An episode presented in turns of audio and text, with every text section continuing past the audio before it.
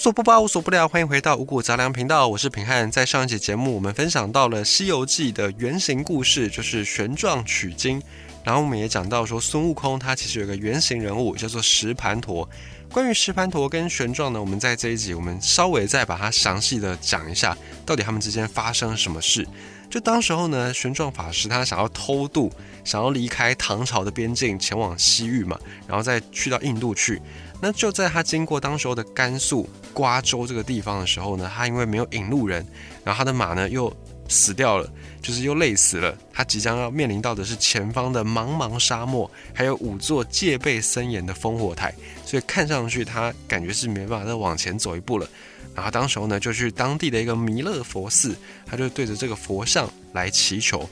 希望他可以出现一个转机。然后当时候呢，就有一个。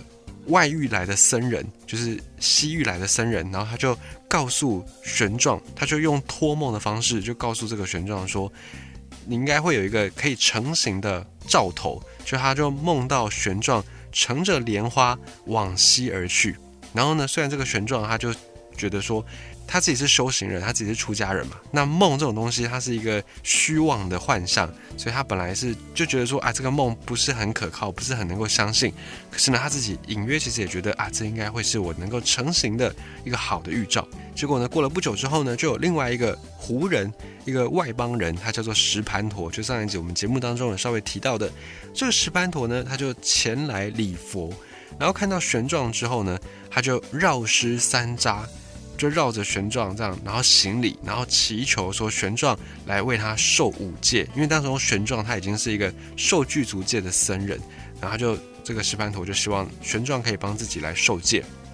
那受完戒之后呢，石盘陀就辞谢而去，然后随即呢送来一些果饼，就是来供养玄奘这样。那玄奘呢也看他哎，感觉熟门熟路的，应该是这附近的在地人，所以他就请求石盘陀来帮他当向导。就是带他穿越这个沙漠，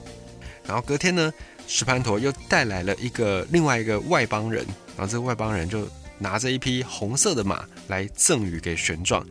那同时在这之前呢，曾经在长安有一个那个占卜先生，有个江湖术士，他就告诉玄奘说，你如果骑一匹红色的老马，你就可以平安通过沙漠。那这个时候玄奘就看到了，哎，这个胡人，这个外邦人，他牵来的这匹马正好就是红色的。然后呢，玄奘心里面就也非常开心，说啊，那妥当了，没问题，我一定能够出行。那等到这天入夜之后，因为沙漠温度比较降下来，他们两个人就出发，玄奘跟石盘陀就出发。那走到三更，半夜三更的时候呢，他们就到达了葫芦河，远远可以看到玉门关。然后石盘陀在这个时候呢，因为要过河，他就去砍了树，架了桥，渡过了这个河，穿过了玉门关。那就在那一天晚上，这两个人呢相距一段距离休息，就是保有一点私人的空间这样。然后这两个人就隔着大概五十几步的距离。然后在休息的时候呢，玄奘他就可能在冥想，在打坐，他就觉得嗯不太对哦，他就想说，哎会不会是我身上这个盘缠吸引到了石盘陀的一个觊觎？那还有当时候呢，也因为官府还有在捉拿玄奘嘛，当时候他也是被通缉的。所以呢，这个玄奘就想说，哎，那会不会这个石盘陀，他就他毕竟还是一个凡人嘛，凡夫俗子，那他可能会为了这些利益，然后就把我抓去官府领赏，然后他也担心说，这个石盘陀可能会有那种退悔的心，他可能后悔了，不想要跟我一起走这个关，他可能想要直接把我出卖掉也说不定。他也不知道石盘陀到底是安什么样的心思，反正他就觉得石盘陀的表现有点怪怪的，有点鬼鬼祟祟。然后呢，这个时候石盘陀他也就上前一步去跟这个玄奘他说啊，法师，我家里面上有老下有小，你毕竟现在还是一个通缉犯，那我担心我跟你走在一起，我可能会受到你的牵连，这样，那之后的这个路呢，我就不陪你走了，我就先回去了。那也请法师呢，千万不要跟人家说我曾经带过你路，就是我不想要跟法师有有一些牵连，这样子，就是也希望法师可以。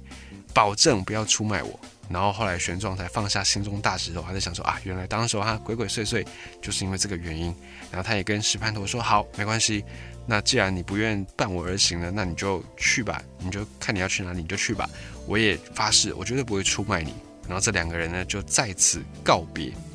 那后来我们上一集节目当中有讲到，在那个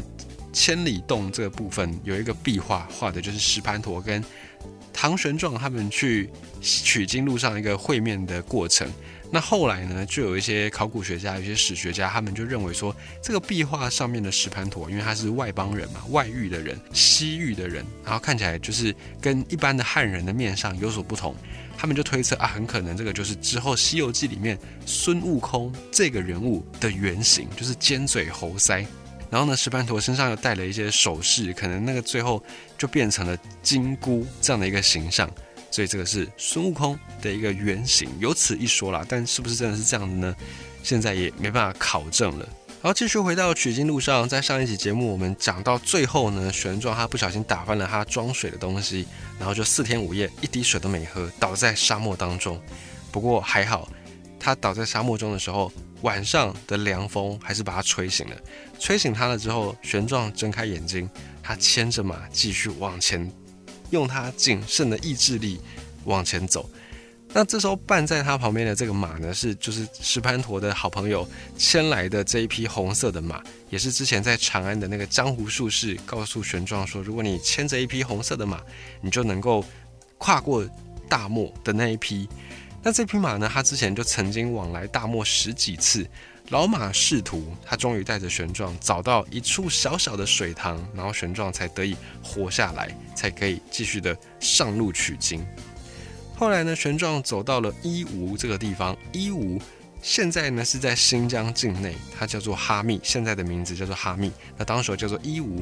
他走到伊吾的时候，有一间佛寺，然后他走到佛寺前。一位老人，他穿着僧人的衣服，一位老僧，衣衫没有穿得很好，就赶紧急忙跑出来，然后看到玄奘，就抱着他痛哭失声，说：“哇，没想到我现在在这里还可以遇到老家的人，还可以遇到中原来的人，然后聊一聊，哎，现在中原到底变成什么样子？然后呢，在离伊吾不远的地方，有一个地方叫做高昌，现在呢叫做吐鲁番。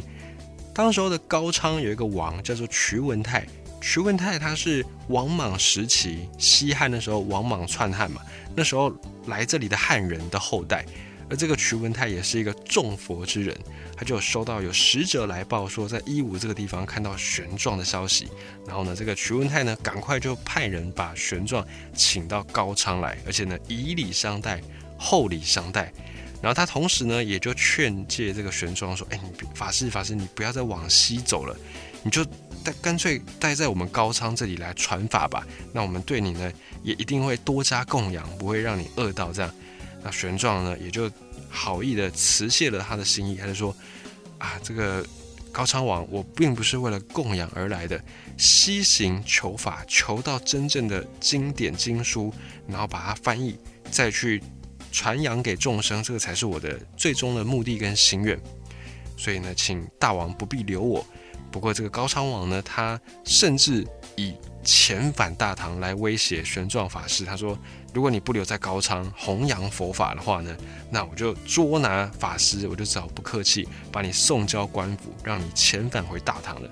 那玄奘也非常无奈，可是他心想：“我不能在这里就被这个阻挠了，我就在这边不能再前进，我不能这样。”所以呢，玄奘他无奈之下绝食。来抗议，就是来表明他的心意。那反正后来呢，这个高昌王也非常佩服玄奘的这个坚定的决心，他就跟玄奘结拜为兄弟。那么历史上呢，跟玄奘结拜的就是这位高昌王瞿文泰。在有些小说或影视作品当中呢，我们会知道说结拜的是唐太宗李世民跟玄奘结拜嘛，就是他被称之为玉帝，就是皇上的弟弟。但其实真正历史上结拜跟玄奘结拜的是这位高昌王徐文泰。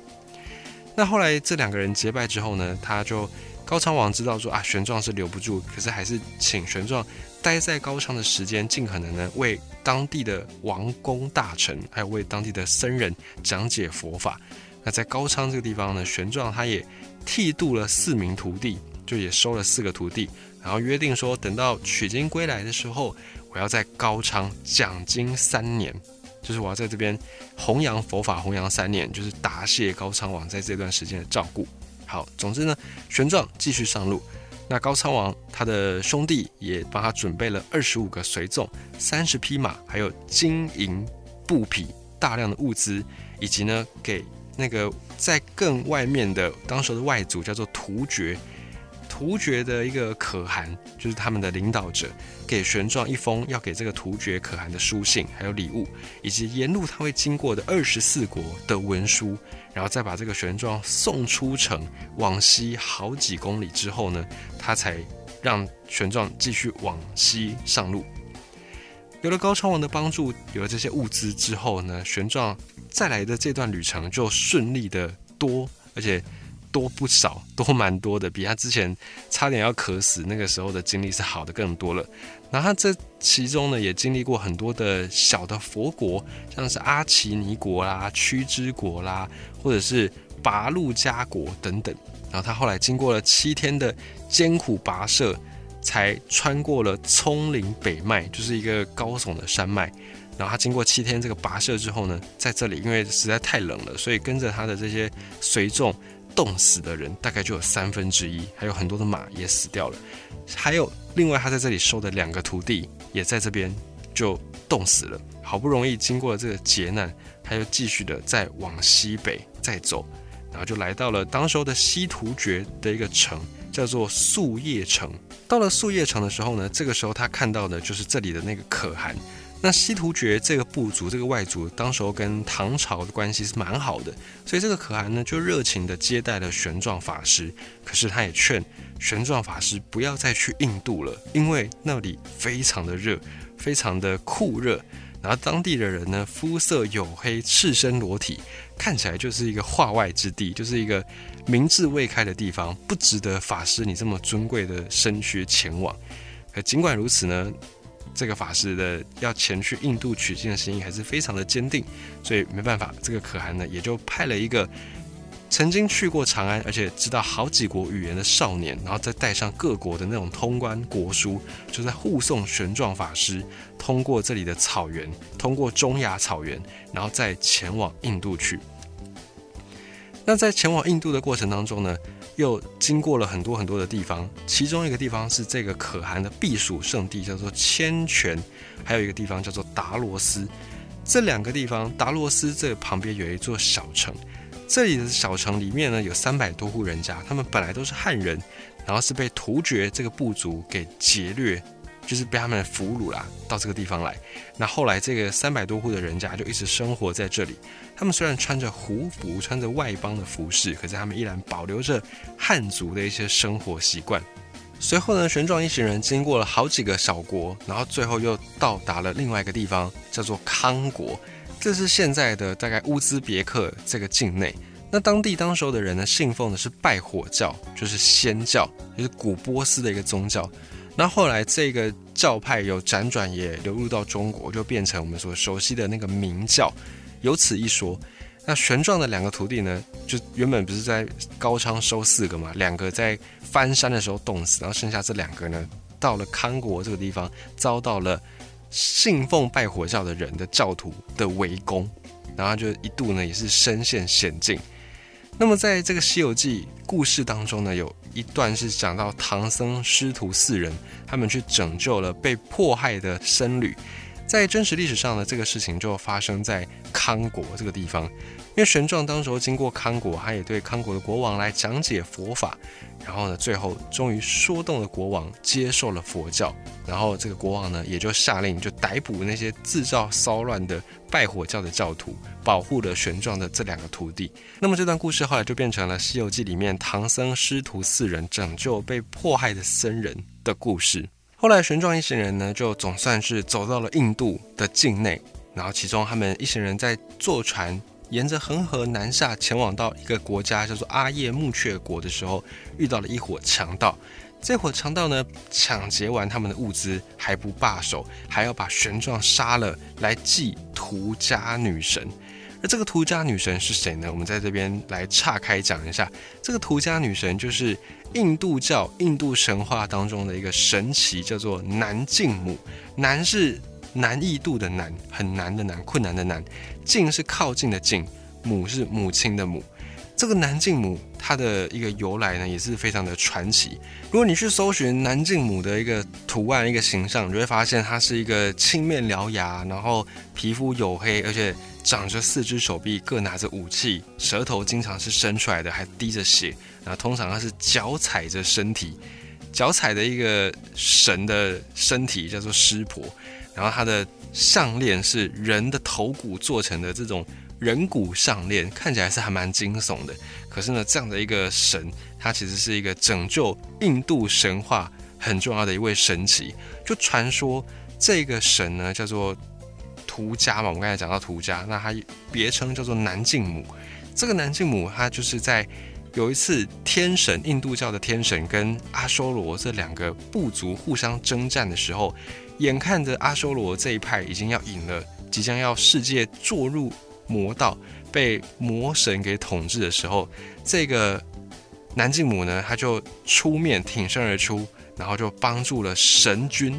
帮助了天神这一派，就打败了阿修罗。然后最后呢，因为他的破坏力实在太强了，如果再继续让他这样乱下去，可能整个世界都要毁灭。所以天神赢了也没有意义。于是呢，她的老公，就是她转世之前某一某一世。的老公这个师婆呢，就用她自己的身体来当做缓冲，让这个涂家女神，让这个南靖母给踩住，然后就吸收掉她的那些破坏力量，所以她的形象才是以如此的一个方式幻化。这个是南靖母的一个故事。那因为南靖母她的神力神通，所以受到印度教里面呢有一些信力派的人的崇拜，就他们觉得这个女神她有无比的力量。那这个女神，因为她在神话上的故事是比较血腥的，所以她的信徒呢也会觉得说，哎，那以讨女神欢心的方式，大概就是要用活的人去献祭这个女神，才能够受到女神的一个庇佑。所以当时候玄奘他们遇到的这一群人呢，他们就是图家女神南靖母的信徒，然后他们就抢劫完财物，还要把这些人给杀了。总之，玄奘奇迹似的逃脱。那可能也是因为这个奇迹般的经历，就是被一度被追杀，要被拿去献祭的这个经历。后来呢，这个灵感也变成《西游记》里面各路妖魔鬼怪都想要吃唐僧肉的灵感，可能就是从这个地方来的。所以这个也可以看到一些《西游记》的原型。那在后来呢，这个玄奘法师他终于就抵达了目的地，抵达了那兰陀寺，然后看到了。年过百岁，当时候的佛学大师叫做戒贤法师，然后就到了这个那兰陀寺之后，他在过几年，他的祖籍已经走遍了整个印度，也了解了当时候好几百个在印度境内的这些国家的风土民情。比方说，他曾经呢就有提到说，他曾经到了一个国家叫做西女国，这很可能也是后来《西游记》里面女儿国的一个原型，在这个。正史的记载上面，《大唐西域记》的这个书里面记载说，他到了西南海岛，有西女国，这边都是女子，没有男子。然后呢，很多珍奇的货物，这个是在《大唐西域记》里面曾经记载过的故事。那玄奘的路线真的就是走遍整个印度，走完印度之后，也收集到了这些经书，也学到了很多的佛法，然后他就准备要打道回到唐朝去。他启程要回唐朝的那一年呢，是西元六四三年。他带上了很多珍贵的佛经、佛像，然后还有各国国王送给他的礼物，启程回国。不过呢，在他经过印度河的时候呢，遇到了一场意外，就损失了很多的佛经，损失了很多在印度这边收集到的奇花异果的种子。而这一段经历后来可能也变成《西游记》里面九九八十一劫难最后一难——通天河失经，就那个经书失掉。可能也变成这段故事的一个灵感跟源头。那他回国走的这个路线呢，是在更比他早之前，大概早两百多年前，有一另外一个法师叫做法显，他也曾经去过印度，他也曾经走过这条路线。那玄奘大概就是参照着法显走过的路线，然后经过了犍陀罗盆地，经过了瓦罕走廊，后来呢，来到了于田这个地方。于是一个就是很简单。一个丁，然后再一横的那个鱼，那田是硬和田的那个田。啊，于田来到这个地方呢，他就受到热烈欢迎。那再来是他本来，我们刚才不是有讲到嘛，说他之前在高昌受到高昌王的一个欢迎嘛，然后也还跟高昌王约定说，当他回城的时候，要在高昌停留三年，讲经弘法。可是呢，他回到回城的时候，到于田这个地方，他就在这边得到一个消息，就是在这之前呢，高昌王徐文泰他跟西突厥结盟，这两个部族的结盟。那在六百四十年，西元六百四十年的时候，当时候唐太宗呢，就跟西突厥。并不交好嘛，就外交关系时常都是这样变化莫测、变化万千。然后唐太宗当时候就派人把高昌给灭了，所以高昌这个时候已经不是高昌国，已经变成了大唐境内其中一个边关边境。所以玄奘也没有办法履约了，因为高昌已经不在了，所以他就放弃在高昌停留，他就继续的回国，继续的往。唐朝来走，那他在于田的这段时间呢，他也曾经给唐太宗李世民写信，他非常谦卑的说恳请皇帝原谅当初呢我的私自越境，然后他也在于田这段时间继续等嘛，就是他毕竟要回国了，就还是希望能够走一个正式的管道，所以他就也等唐朝这边能不能给他一个通关许可，这样。还在这边等，然后在这个等待的时间里面呢，他也。就是在补充了一些当时候他渡河损失掉的那些佛经，他就凭着记忆，然后先把这些经书给补全补完。他也记录一下于田这个地方的一些风土人情。后来呢，他曾经在《大唐西域记》这本书里面，他就有写到说，他到了于田这个国家，当地的人崇拜老鼠，崇拜鼠神这个故事。当时候还有把它写入到《大唐西域记》里面。那后来的人读到这一段都觉得很不可思议。不过更久了之后，很多的考古家、探险家就在这里，就在一九零零年的时候呢，在现在于田这个地方，他们就曾经发现大量的文物出土。那其中呢，有一幅是木板画，在木板画上面呢，有一个鼠头人生的头像，就也印证了说，哎，玄奘讲的是真的，这边的人真的就是崇拜老鼠。那么鼠神崇拜。为什么没事会突然崇拜老鼠呢？可能也是因为这边当时候原本是一片绿洲，可是生态恶化之后，他们就是觉得，哎，这个老鼠可能是影响其中的一个原因，就是让当地的生态变化的原因。因为以前人不知道什么叫做沙漠化嘛，他们只觉得说，啊，环境变了，可能是一些神明在降灾，所以他们就去崇拜老鼠，可能是这样的一个原因啦。那在等待的时间，后来呢？他等到了唐朝的使者带来了太宗的圣旨。当时李世民他不但没有追究玄奘私自通关的这个罪，甚至呢还帮他安排好了归国之路。整个队伍就穿过沙漠，终于回到大唐。而在之前他曾经经过的一些古城，已经变成了一片废墟。为什么会这样呢？在《西游记》或在这种《大唐西域记》里面，都曾经记载过，在在中亚这些地方，当时有千万佛国。那为什么现在这些佛国呢，都已经不复待见了？原因就是因为当地有非常严重的沙漠化，因为在这里的土壤本来就不是很适合农耕，所以当时候的人都是以放牧为主嘛，以牧羊牧牛为主。可是后来人类掌握到了农耕技术之后呢，就会在一来粮食产量也更高，那二来是你的人口也会比较稳定的成长。可是呢，在中亚这个地方就是不适合农耕，所以你一直农耕，一直去过量的开发这个土地，最后就会变成沙漠化。所以后来这些曾经非常辉煌的西域各式各样的小国佛国，都因为土地恶化，没有办法再住人，所以就逐渐变成废墟。这也是现在呢这些西域国家。都不复存在一个很重要的原因。后来，唐玄奘他总是在李世民的安排之下呢，就光荣归国，回到了当时的中土大唐。那归国之后呢，他也在西元六百四十五年的时候回到了长安。当时候的唐太宗在洛阳，所以他们就请委托的宰相房玄龄举行了一场隆重的欢迎大会。那玄奘这一去。这一去西天西行十九年，他回来的时候已经是中年的年纪。他后来在洛阳看到了李世民，看到了唐太宗。